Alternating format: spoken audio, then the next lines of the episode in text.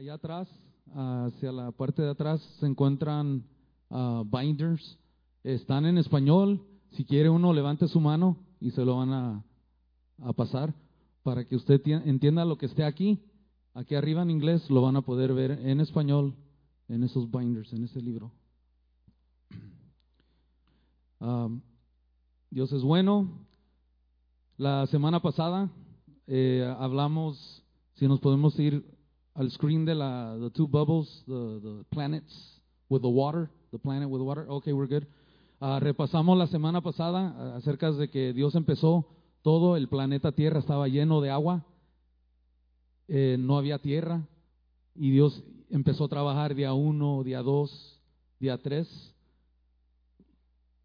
Y ah, entendimos a través de la lectura de Dios de que ah, los ángeles fueron, fueron creados día uno, día dos, entre esos dos días de la creación, porque para el día tres, cuando Dios asignó, ¿se acuerdan la línea que separaba la tierra, lo que es la noche y el día?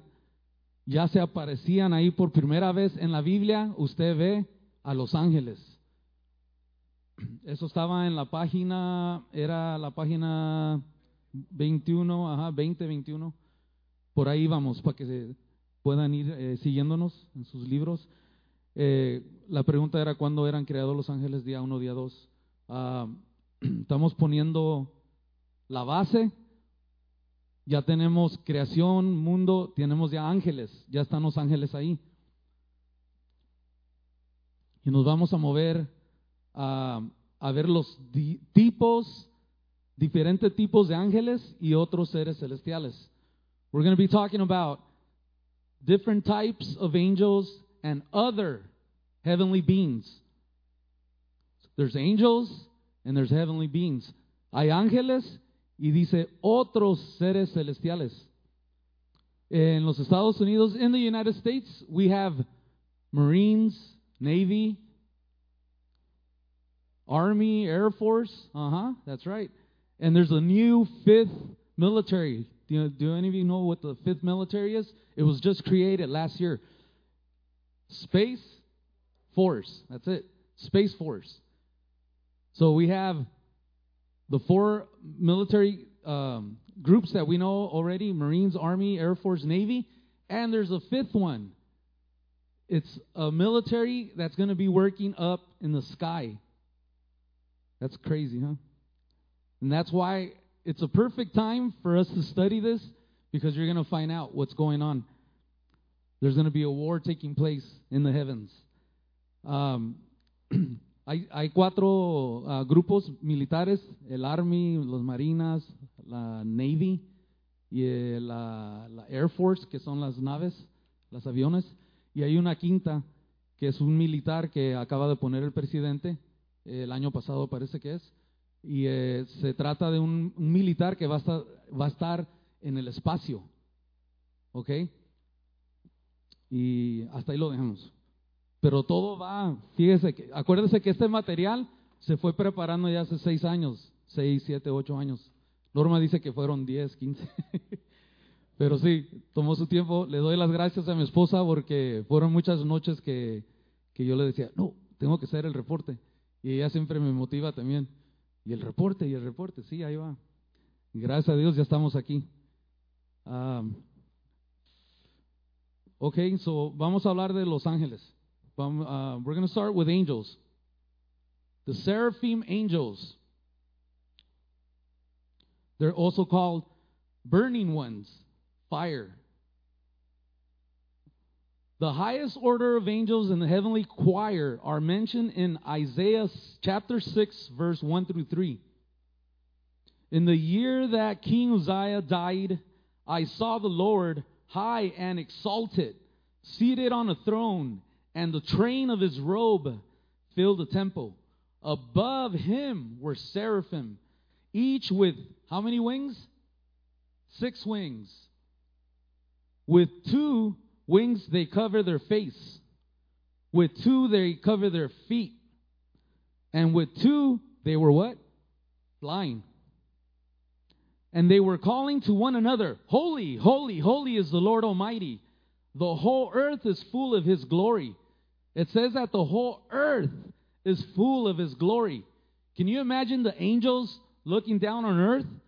And then they look at God and they're like, You're so great. You're so mighty. You forgive their sin. That's what keeps them, and that's what keeps the angels. They're saying, Holy, holy, holy is the Lord God Almighty. They're seeing everything that's taken place. The name seraphim means burning ones and includes four angels that continuously praise the Lord. It's what we do here. They're doing it up there. And there's a time, I believe, when we praise God, when we live a, a life of obedience, that's when your worship could be heard by God.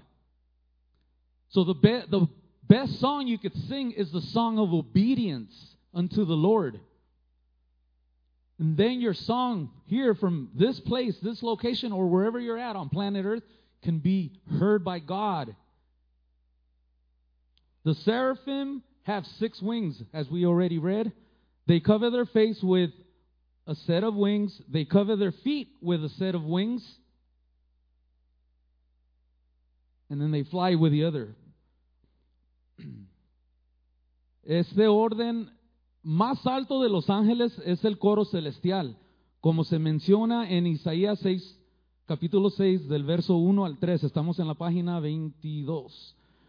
En el año que murió el rey Usías, vio el Señor alto y exaltado sentado en un trono y la cola de su manto llenaba, de su manto llenaba el templo. Verso 2 dice, por encima de él había serafines, cada uno con seis alas. Con dos alas cubrían su rostro, con dos cubrían sus pies y con dos volaban.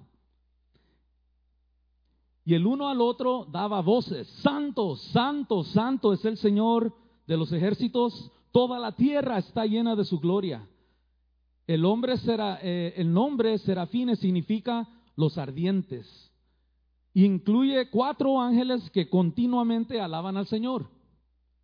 Se cubren la cara con un par de alas, se cubren los pies con un par de alas y ya sabemos que con el otro par vuelan. Están ahí en la presencia de Dios.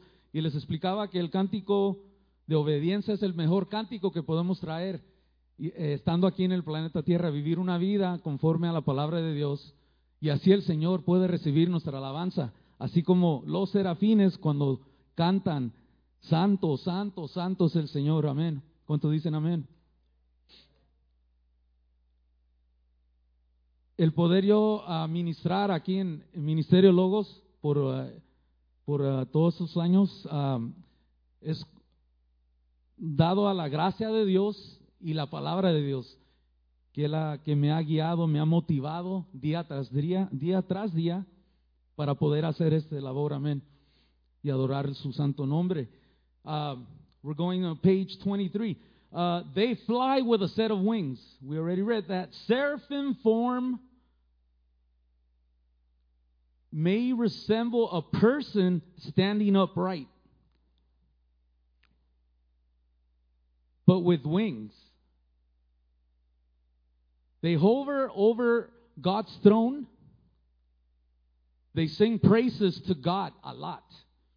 Vuelan con la tercera parte, uh, eh, las, vuelan con una par de alas, dice. La, la forma de serafín puede parecerse a una persona de pie, pero con alas. Flotan sobre el trono de Dios, cantan mucho a Dios, aleluya. So ahí vemos, tienen seis pares de alas, se ve como una persona, esos son los serafines, y arden, tan, eh, parecen, dice que están en fuego, aleluya. Ah, nos vamos a ir a página 23. The next clip, please. Uh, the cherubim angels. This is the second set of, of beings created by God. So we have a seraphim. Now we're talking about cherubim, angels. Cherubim with four faces. The chief task of the cherubs is protection. According to Genesis 3:24, They guard the way to the tree of life in the Garden of Eden. After he drove the man out, he placed on the cast side of the Garden of Eden cherubim, a flaming sword flashing back and forth to guard the way to the tree of life. They also protected the throne of God. Look at this part. Lucifer was described as being a cherub. Ezekiel 28 14 through 16. It says, You were anointed as a guardian cherub, for so I ordained you. You were on the holy mount of God. You walked among the fiery stones. That was Lucifer. El segundo uh, grupo de ángel, ángel creado por Dios, ya vimos los serafines, ahora son los querubines. Querubines con cuatro caras, ya las ven ahí, una, dos, tres, cuatro. La principal tarea de los querubines es la protección, según Génesis capítulo 3, verso 24. Ellos guardan el camino del árbol de la vida en el jardín del Edén. Después de que él expulsó al hombre, colocó en el lado este del jardín del Edén querubines y una espada de fuego que destallaba hacia, hacia atrás y adelante para guardar el camino del árbol de la vida. También protegen el trono de Dios. Lucifer fue descrito como un querubín. Ezequiel 28 del verso 14 al 16. Fuiste ungido como querubín guardián, porque así te ordené. Estabas en el monte santo de Dios, caminaste entre las piedras de fuego. Se dice que los querubines tienen cuatro alas. Una, dos, tres, cuatro. Dos, uh, dos querubines cubren el trono de Dios con sus alas. Cuatro moran bajo el trono móvil del Señor sosteniéndolo. Cada uno de ellos parece tener una forma similar a la humana, pero una cabeza con cuatro caras. Uh, going back to cherubim, are described as having four wings. The cherubim cover God's throne with their wings. Four dwell under the Lord's mobile throne, holding it up. They each seem to have a general human like form but a head with four faces. And again, Lucifer was one of those. He had uh, the calling as a cherubim. Uh, now we're going to number three the thrones, thronos. The thrones, just to let you know, there's um, up to 9, 10, 9 2, almost 10 groups of angels. Remember, we have Marines, Navy, all right? We're talking, try to get your mindset on, on combat, spiritual warfare, okay? So if God made Marines, Navy, Air Force, he did, um, what am I missing? Army, and now he, we have a new uh, military that takes care of the military, sorry, the space, space program. But remember, Jesus Christ has his soldiers. That's us, the Christ, the church, the church of Christ. So, thrones, going to thrones now. Uh, the thrones are angels of the third order who carry out the divine justice of the Lord. They are humble, which allows them to dispense justice with objectivity. They are also known by the titles of elders.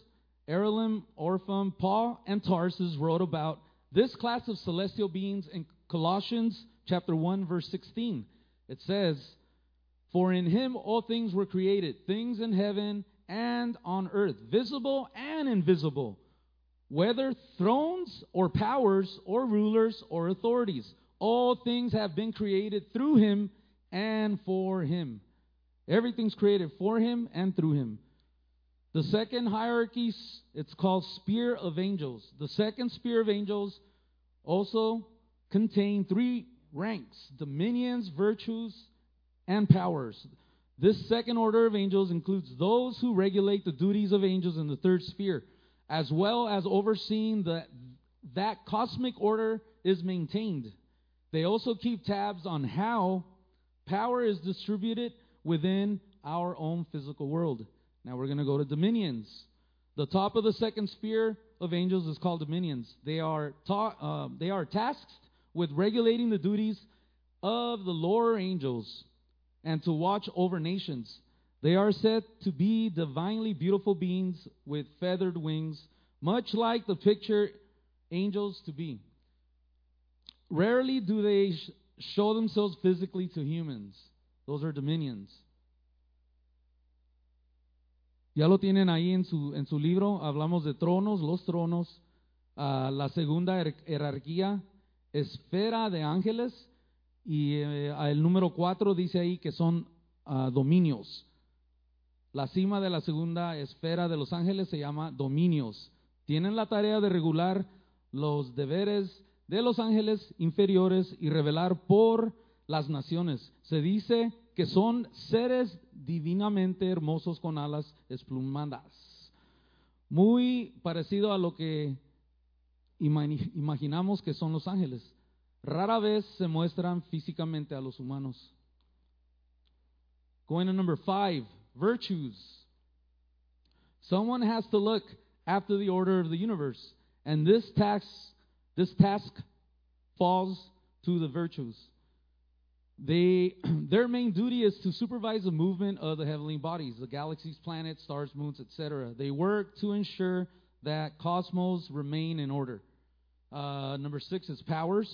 Powers are considered warrior angels, since they are assigned to deal with the distribution of power to the individuals of the world. They are also given the duty as the bearers of conscience. Since they are also involved in overseeing humankind in this way, the powers are also considered to keepers of history. The third hierarchy, we went to two and now we're going to three. Hierarchy, sphere of angels. The third sphere of angels includes principalities, archangels, and angels. These are the celestial beings that tend to have the most direct dealings with us, humankind. Principalities. This level falls at the top of the third sphere and includes celestial beings that appear to work together with the powers of the second sphere and to provide a bridge of instruction between the angels above them and the archangels and the angels that follow. One of the main tasks is to bequeath, bequeath.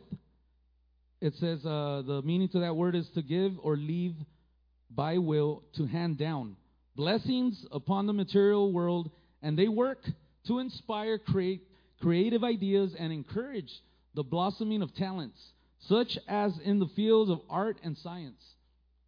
Archangels. The word archangel comes from the Greek word meaning chief angels. These are the messengers of God and include angels that we all are familiar with Michael, Gabriel, Raphael, Uriel, Raquel, Sariel, and Remiel. Uh, in the canon Bible, in the Bible, we uh, only see mention uh, by name Michael, Gabriel, and Lucifer. But there you have it. There's seven. Um, so hablamos de las virtudes, los poderes, la tercera jerarquía, esfera de los ángeles, principados y arcángeles. Leamos a los arcángeles. La palabra arcángel proviene de la palabra griega que significa ángeles principales. Estos son los mensajeros de Dios, de Dios que incluyen ángeles con los que todos estamos familiarizados. Miguel, Gabriel, Rafael, Uriel, Raquel, Sariel y Ramiel. Eh, les explicábamos que en el, en el canón, lo que es la Biblia, simplemente vemos solamente a Miguel, por nombre, a los ángeles Miguel, Gabriel y sabemos de Lucifer. the seven archangels are the guardian angels of nations and countries. They watch over mankind and are tasked with overseeing issues such as politics, military matters, healing and medicine, commerce and trade. Number nine, angels. Angels are the lowest group of angels as we know them. They are considered earth angels. They are our guardian angels or spirit guides. These angels have all sorry, these angels have all had one or more incarnations on earth and therefore can more easily relate to human concerns, hopes, dreams and difficulties. Their task is to guide us on the life path of what we have chosen to pursue by providing direction and subtle guidance with need, when needed. We're almost done here. Um, that's number nine. Now we're going to watchers. The International Standard Bible Encyclopedia describes watcher angels as servants of God who possess a certain joint authority to speak the decrees of God and apparently form a heavenly council who listen to God's word and then act as a divine messenger to bring these commands and revelations to human beings.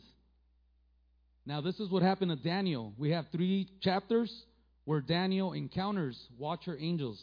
Check this out. Chapter 4, verse 13. It says, I saw in the vision of my head as I lay in bed, and behold, a watcher, a holy one, came down from heaven. Daniel 4. And this is what we're studying on, on Sundays with our pastor. This is awesome. The book of Daniel. Daniel chapter 4, verse 17. The sentence is by the decree of the watchers, the decision by the word of the holy ones, to the end that the living may know the Most High rules the kingdom of men and gives it to whom he will and set it over the holiest of men. And the last one we have is Daniel chapter 4, verse 23. And because the king saw a watcher, a holy one, coming down from heaven and saying, Chop down the tree and destroy it, but leave the stump of its roots in the earth, bound with a band of iron and bronze. And in the tender grass of the field and let him be wet with the dew of heaven, and let his portion be with the beast of the field till seven periods of time pass over him. In other words, it's talking about someone going wild, crazy. All right? So when we say angels, what's automatically the first thing we think? And it's always painted like that in some of the photos you've seen there. You'll they uh, they always try to put wings on on angels so that you can tell the difference between when they're talking about Jesus, when they're talking about angels. Okay? But if we rewind and go back remember that it, there's only two types of angels that the Bible tells us that have wings. Not every angel has wings because there's nine groups. One of those nine groups, the ninth group, it's titled angels. They're not all angels. Okay, we talked about what? Seraphim is not an angel. A cherubim is not an angel. These are considered heavenly beings.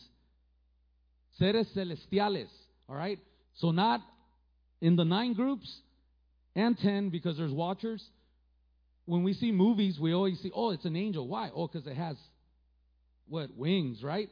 And that's how we can tell the difference. Okay.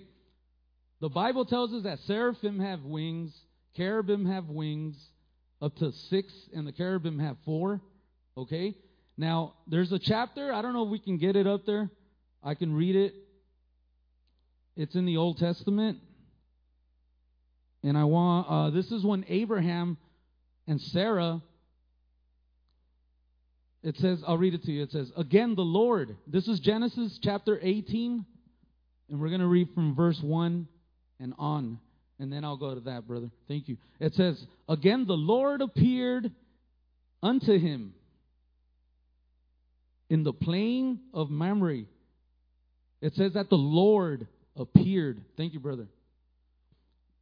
Again, the Lord, the Lord, appeared unto him in the plain of Mar.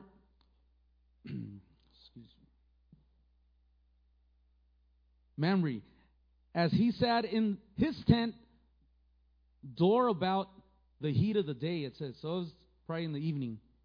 He was in his tent. And then it says that he lifted up his eyes. Abraham lifted up his eyes and looked, and lo, three it says what? Three men. El Señor le apareció a Abraham junto al encinar de Mamre. Cuando Abraham estaba sentado, dice, a la entrada de su carpa, a la hora más calurosa del día. Go to the next one. Abraham alzó la vista y vio a tres qué? Hombres de pie cerca de él. Okay.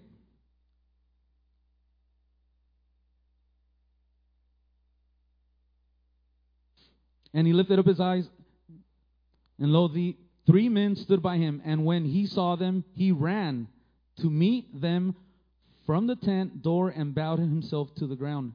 Okay. Abraham alzó la vista, vio a tres hombres de pie cerca de él. Al verlos, corrió desde la entrada de la carpa a saludarlos, inclinándose su rostro. Dijo, mi señor, si este siervo suyo cuenta con su favor, le ruego que no me pase de largo. Ok, la Biblia es bien clara que dice que se le presentaron, ¿qué? Tres hombres. Él, la Biblia, como Abraham los estaba viendo, si hubieran tenido alas, hubiera dicho que eran ángeles. All right? If Abraham would have seen angels, it would have been clear. The scripture would have said, he's seen three angels because the sign would have been that they had wings.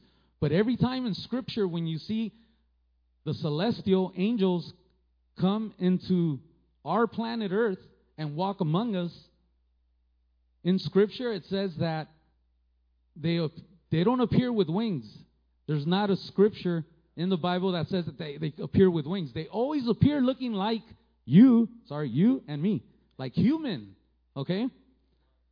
That's very important. That's probably the key factor for you guys to understand this whole thing, okay? We have a lot of, a lot to cover. Um, but we're setting the base. It's very important for you to understand this. Angels, there's nine, ten groups of them. We have, we fall short. We have five militaries. And then there's a group that God created called Christians.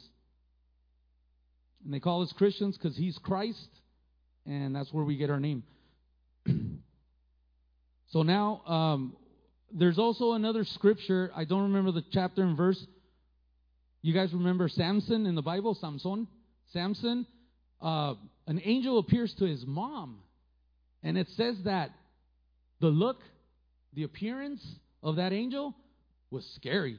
It's it, the scripture says that the appearance was not human like. It was different. Probably big, strong, but no wings. It says that the scripture says, man, a man appeared. Okay? A la mamá de Samson se le parece también un ángel y aparent, no aparenta tener alas. So usted puede leer en toda la escritura, sí, la, la Biblia habla de que sí hay ángeles, pero no son ángeles, son querubines y serafines. Esos sí tienen alas. Pero de ahí en adelante, uh, eso lo vemos en películas, que le ponen alas a todo. ¿Ok? Y no es así. Ok. We're going to go to page 27. Going back to uh, mankind made in the image of God. So we're at day six now. We did day one, creation, day two, day three, day four. That's when you see sun, moon come out, and there's light. And um, we're going to continue. Day six. Now we're on day six. Okay? Man was made on what? Day six. Genesis chapter 1, verse 26. Then God said, Let us make mankind in our own image, in our likeness, so that they may rule over the fish. Rule. That's the key word. Rule over the fish in the sea and the birds in the sky, over the livestock and all the wild animals, and over all the creatures that move along the ground. So we, uh, Adam, was the king. He was the king. He was here on earth. Summary of your lifetime. Jeremiah chapter 1, verse 5. I knew you, the Lord tells us. I knew you before I formed you in your mother's womb. Before you were born, I set you apart and appointed you as my prophet to the nations. We also see in the book of Psalms, chapter 139, verse 13, attributed to David. You made all the delicate inner parts of my body and knit me together in my mother's womb. And why are we talking about these verses? Is because we, again, mankind was made on day six. God created everything one, two, three, four, five. He created animals, and then He made Adam. And the job of Adam was to what? To put a name on all the animals. We're going to read about that later. God protected you and me. He protected you and me and knit us together in your mother's womb, my mom's womb, for approximately nine months, which roughly equals to 275 to 279 calendar days. That's a long time. When we say nine months, that's uh, about a year. But when you start breaking that down to days, can you imagine 275 days and that mother of yours was carrying you, protecting you, and God was protecting you. God took care of you inside your mother, your mother's womb, and from that day, from the day you were conceived, He has continued taking care of you in this world and will continue to do so. That's the power of God. Isaiah chapter 46, verse 4 through 5. It says, I am your God and will take care of you until you are old and your hair is gray. I made you and will take care of you, it says. I will give you help and rescue you. Why don't we read that one more time? Isaiah 46, verse 4 through 5. It says, I am your God I, and will take care of you until you are old and gray. Sorry, until you are old and your hair is gray. I made you and will take care of you. I will give you help and rescue you. Now the Lord asks the question here To whom will you compare me? says the Lord. Is there anyone else like me? El libro de Isaías dice: Yo soy tu Dios, te cuidaré hasta que seas viejo y tu cabello sea gris. Yo te hice, te cuidaré, te daré ayuda, te rescataré. Y ahora el Señor nos pregunta: ¿Con quién me comparas? Dice el Señor. ¿Hay alguien más como yo? Now we're going to go um, to this next part. Uh, use the chart, it says on the next page, to calculate your days here on the earth. You will be multiplying your current age, the current age, times 365. Okay? If you go to that screen, find the year. The first numbers, that's your age. Age 1, 2, each one equals 365. Okay? Now, stop and think. I don't think there's no one here that's one. Is there anyone here that's 15 years of age? No? Okay. Maybe one? so if you're 15 tonight here, you've been protected by God and you're here today and he's giving you a total of 5,475 days of life here on earth. Okay? Let's go to the next one. See if you find yourself in there. Age 16, age 17. Wow, age 18. What happens at 18? High school has ended, college has begun. A la edad de 18 dice, dice, a la edad de 18 que ya dice, high, la escuela secundaria ha terminado, la universidad ha comenzado. Uh, can we go back a screen to Ecclesiastes? Ecclesiastes, there it is. Ecclesiastes 12:1 it says author of Solomon don't let the excitement of your youth cause you to forget your creator that's to the youth at logos honor him in your youth before you grow old and say life is not pleasant anymore. Eclesiastés 12.1 dice, el autor de, este, de esta escritura es Salomón, no dejes que la emoción, estamos hablando de la edad de 15, ¿ok? No dejes que la emoción de la juventud te haga olvidar tu creador. Honralo en tu juventud antes de que envejezcas y digas, envejezcas y digas, la vida ya no es agradable. So we can move on. We go to age 16, 19, all the way down to 31. Look at that 11,315 days on earth. Go to the next one 32 through 50. All right, I find myself on this screen. I'm 49. 17,885 days. That is awesome, huh? Yeah, and months. So you, you can add some more to that. In between 49 and 50. Okay? Um, 61 to 80. Long life. Look at that. 22,000 all the way down to 20, 29,000 at age 80. And then we keep going. Psalms 90. Look what happens between the age of 70 and 80. The Lord has a scripture for us there.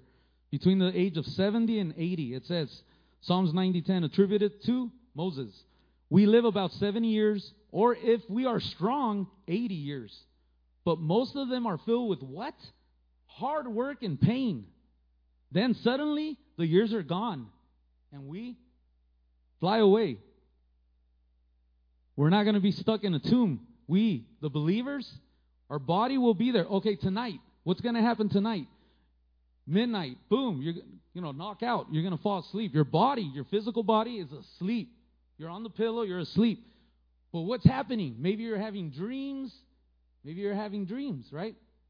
All right, that means something's active. The spirit inside of you does not fall asleep. Your soul, okay? Your body goes to sleep, and that's an interpretation of what's going to happen when we leave this body. The body's going to be buried. I remember when my dad passed away, they gave us his body uh, approximately, I think, seven days later, and we took it to the funeral, to the cemetery, and we buried the body. But guess what?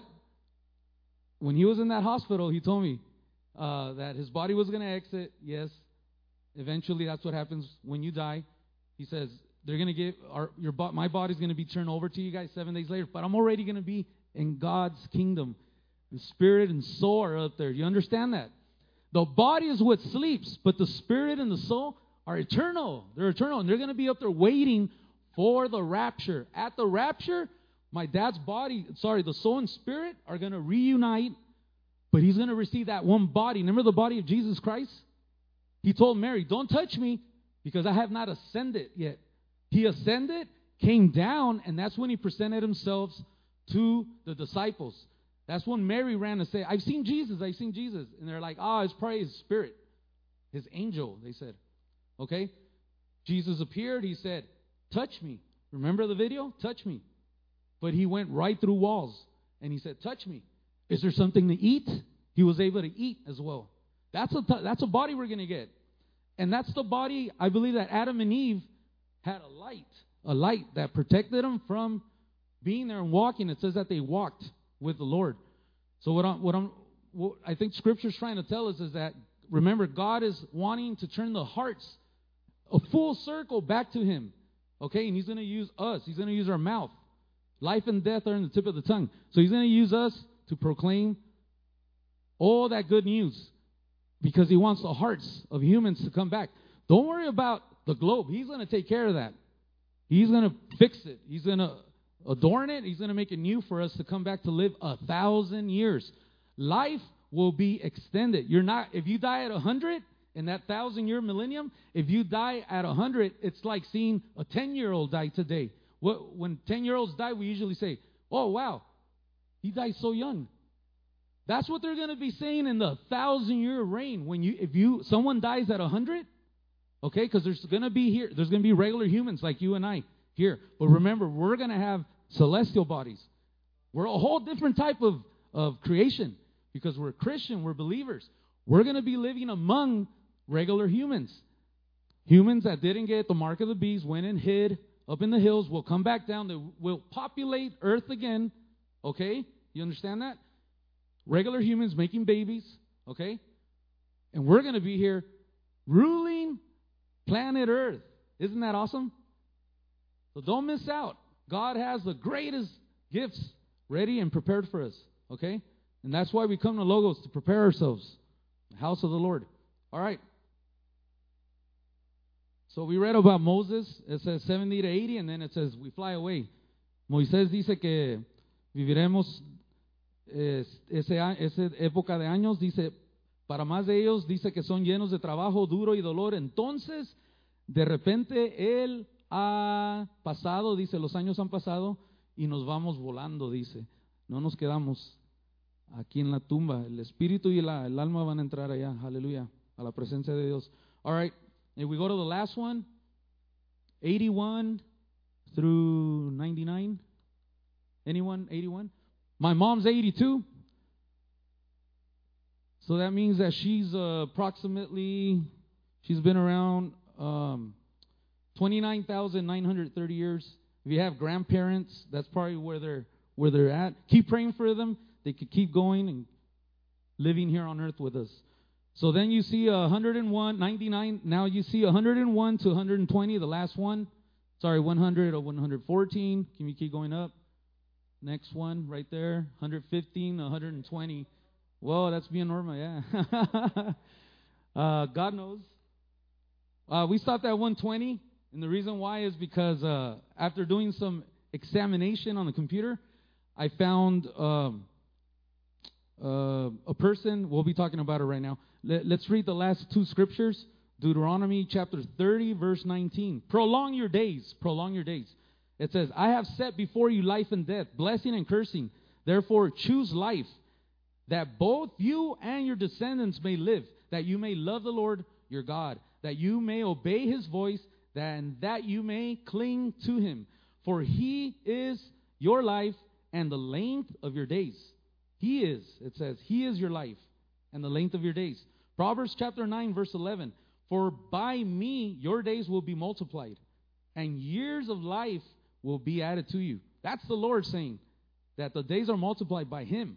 Deuteronomy chapter 5, verse 33 says, You shall walk in the ways which the Lord your God has commanded you, that you may live and that it may be well with you, and that you may prolong your days in the land which you shall possess.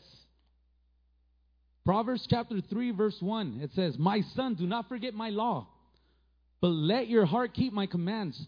For length of days and long life and peace they will add to you. Psalm, uh, Exodus chapter 20, verse 12. Honor, honor your father and your mother, that your days may be long. That is awesome. Upon the land which the Lord your God is giving you. Honor your father and your mother, it says. Notice that very specific wording highlighted in red in all those verses that we just read. In the verses above, that this long life blessing is attached to, and these are the ones in red. Love the Lord, obey his voice, cling to him, walk in all his ways, do not forget my law, keep my commands, honor your father and your mother. It says, from the way these scripture verses are reading, I believe God is telling us that having a long life is really possible for many of his people if they will enter into a true, a true, enter into a true personal relationship with him. Come in a full and complete surrender of their entire lives over him. And then say, out of any serious sins, it says, and then stay out of any serious sins and transgressions against him. I think the main reason God would like many of his people to have long lives is so that they can complete whatever cause and plans that he has set up for their lives. And also for them to be able to enjoy the fruit of all their labors before they go home to be with him for all eternity, for all of eternity. So there's our promises. One of them is honor your father and your mother, and your days will be extended here on earth. We could probably reach 120. Now look at this. Uh, Kane Tanaka from Fukuoka, Japan, has been officially confirmed as the oldest person living at 117 years old as of March 9th, 2020. 117. Is it possible? Yes, it is. You want to know the weirdest part? Six, uh, about five years ago, I put her age, and I've been moving it up. 100, uh, what was it? 113, 12, 12, 13, 14, 15, 16. Every year I was adding. I had to add to keep it up to date. So I know she's 117 a day. You know why I found that out? Is because I have a coworker. Look how small the world is. I have a coworker. He's I work in a Japanese uh, robotic company. He's an engineer that works upstairs, and through another member, a coworker, we came to find out that my notes have something to do with my coworker because that lady is related to my coworker's wife. It's her aunt. We didn't know this, and, and somehow we are talking. I was exposing the word, talking about life here on earth. Uh, what's going on with COVID? Everyone's panicking, so we try to bring them, with, you know, uh, scripture and let them understand what's going on. Well, basically, I, I said, "Oh, by the way, you know that uh, the oldest person is 117." Yeah. Oh, yeah, and they're Japanese. I was like, "How do you know that?" Oh, because I know.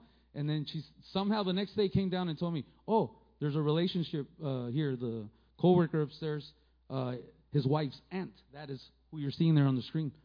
That is awesome.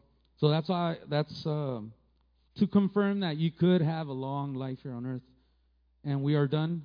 9:30. Thank you, Jesus. Um, God's love is great. Find yourself on that chart. I found myself on the chart. I was just talking to the Lord one day and I said, Wow, you've taken care of me nine months, 275, 279 days, my mom's womb, mother's womb. I seen my kids come to, to this world, to this earth. I seen them born. I cut the umbilical cord. All that made me realize, wow, how long can I live there? What task? What do you have for us to do here? We've done seminary. We've been here studying your word. We're still studying your word, Lord. And I'm, I'm telling you, this is better than a movie. It is awesome. Not only that, we were able to look into the future, a thousand year reign. We're going to be here with the Lord a thousand years. Okay? He's going to rapture us. All hell's going to break loose here on earth for seven years okay, on planet Earth. We come back down to rule and reign, it says, for a thousand years. How many of you say amen? All right. That's where we're headed. Now, we chose these songs tonight. Escogimos estas canciones. Uh, tu amor por mí, dice, es más dulce que la miel y tu misericordia es nueva cada día. ¿Por qué no le cantamos para despedir en esta noche? All right, tu amor por mí.